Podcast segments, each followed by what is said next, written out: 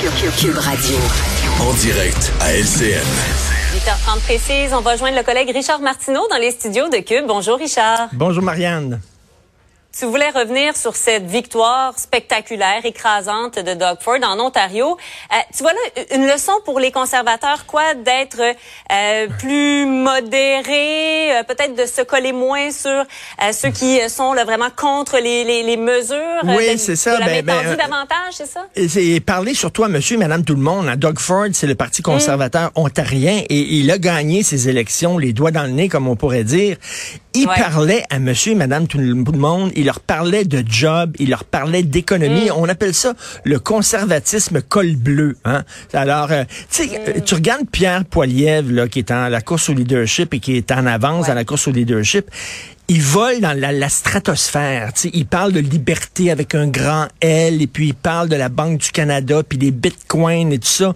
Écoute, Marianne, demande aux gens autour de toi s'ils connaissent comment fonctionnent les bitcoins. Ça passe 25 000 pieds par-dessus la tête de tout le monde. Et là, Doug Ford, il parle pas... C'est compliqué aussi. Mais oui, c'est compliqué. Là, Doug Ford, il parle pas aux libertariens, il parle pas aux dogmatiques, aux idéologues. Mm. Il revient sur le plancher des vaches, il parle à monsieur, madame, tout le monde, puis il dit, regardez, l'économie, on va construire des routes, des infrastructures. Il y a les syndicats qui ont voté pour lui. Il est allé les chercher parce qu'il promet de la job et tout ça. Et le Parti conservateur, mmh. appuyé par les syndicats, quand même, c'est quelque chose. C'est, je trouve, une très bonne leçon euh, pour M. Poiliev et le Parti conservateur. Euh, revenez sur le plancher des vaches, puis parlez aux gens. faut dire que c'est une course au leadership. Hein, c'est pas une élection qui se passe, au Parti conservateur fédéral. Il ne parle pas monsieur, madame, tout le monde. Il parle à leurs membres. Mais bon, une mmh. fois qu'ils auront choisi un chef, j'espère qu'ils vont avoir un discours un peu plus réaliste et concret ou peut-être que les membres, Richard, vont se dire en regardant ce qui s'est passé oui. en Ontario, ben sais-tu que ça nous prendrait peut-être un chef un peu dans ce sens-là, ça a l'air de marcher. Effectivement, peut-être que c'est une bonne nouvelle pour Jean Charest, on verra, tout à fait.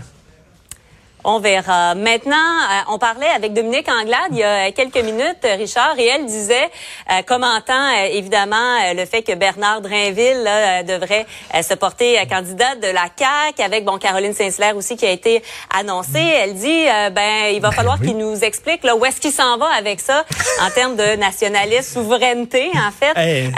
comment tu vois ça, tout ben, ça? Ben, c'est la meilleure série en ville. Oubliez les séries sur Illico puis sur Netflix. Hey, le dernier épisode c'est Bernard Drainville qui rentrait à la CAQ. Moi, j'étais sur le bord de ma chaise. J'ai assez hâte de voir le prochain épisode.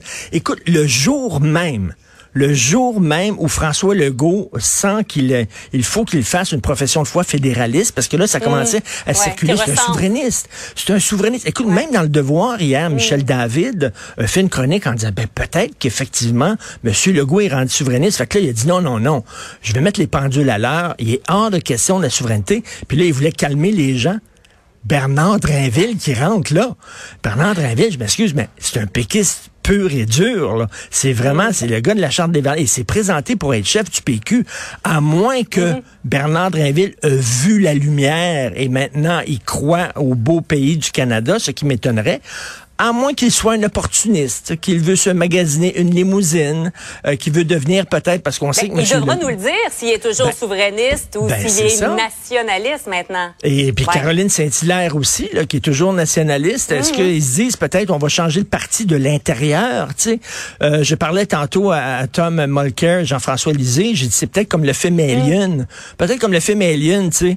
Euh, le thorax de, de François Legault va s'ouvrir, puis c'est René Lévesque qui va sortir peut-être de là. là. Je ne sais pas exactement, mais il va falloir qu'il dise est-ce qu'il est fédéraliste, est-ce qu'il est souverainiste? Mais la journée même où il disait je vais dire à tout le monde que je suis pas souverainiste, il est allé chercher un des ténors du mouvement de la souveraineté. Et comme tu dis, ben ça fait plaisir à Dominique Anglade et ces gens-là.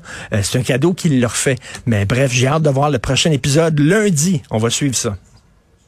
Réaction à suivre, en tout cas, tout au long ben, de la journée. Oui. Merci beaucoup, Merci, Richard. bon week-end tout le monde. À Bye. lundi. Salut.